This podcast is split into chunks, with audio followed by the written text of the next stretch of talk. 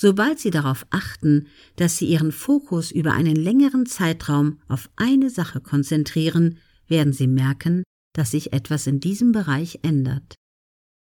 Sie entdecken zum Beispiel plötzlich Artikel oder Webseiten zu diesem Thema, hören etwas darüber im Radio oder treffen Menschen, die sich für dasselbe Thema interessieren.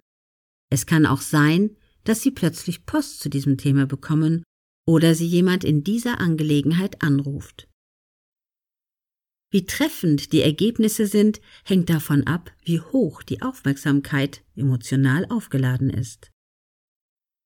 Wir haben ja bereits den Grundsatz Suggestion braucht Emotion kennengelernt.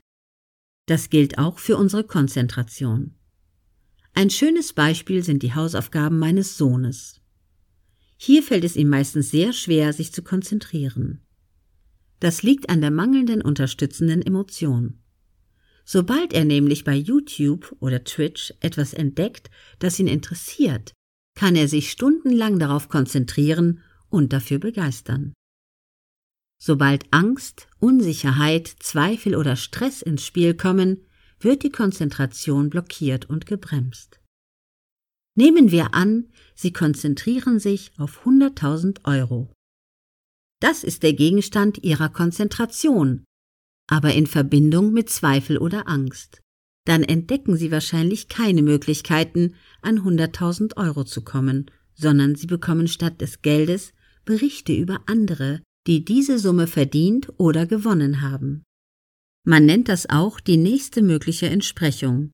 Die bringt uns nur meistens nicht das, was wir ursprünglich im Sinn hatten. Sie fragen sich jetzt vielleicht, was das mit Manipulation zu tun haben soll. Nun, eine ganze Menge. Denn wenn wir nicht selbst genau wissen, wie wir Herr oder Frau oder auch natürlich diverse über unseren Fokus sind, dann wird jemand anders das für uns übernehmen und über unsere Konzentration mit unseren Emotionen spielen, um über uns seine Ziele zu erreichen. Angst, Unsicherheit, Zweifel und Stress eignen sich nämlich hervorragend als Türöffner für die meisten Formen der Manipulation. Um uns gegen diese Einflussnahme zu wehren und nicht manipulierbar zu sein, ist daher die Kontrolle unserer Aufmerksamkeit ein sehr wichtiges Hilfsmittel.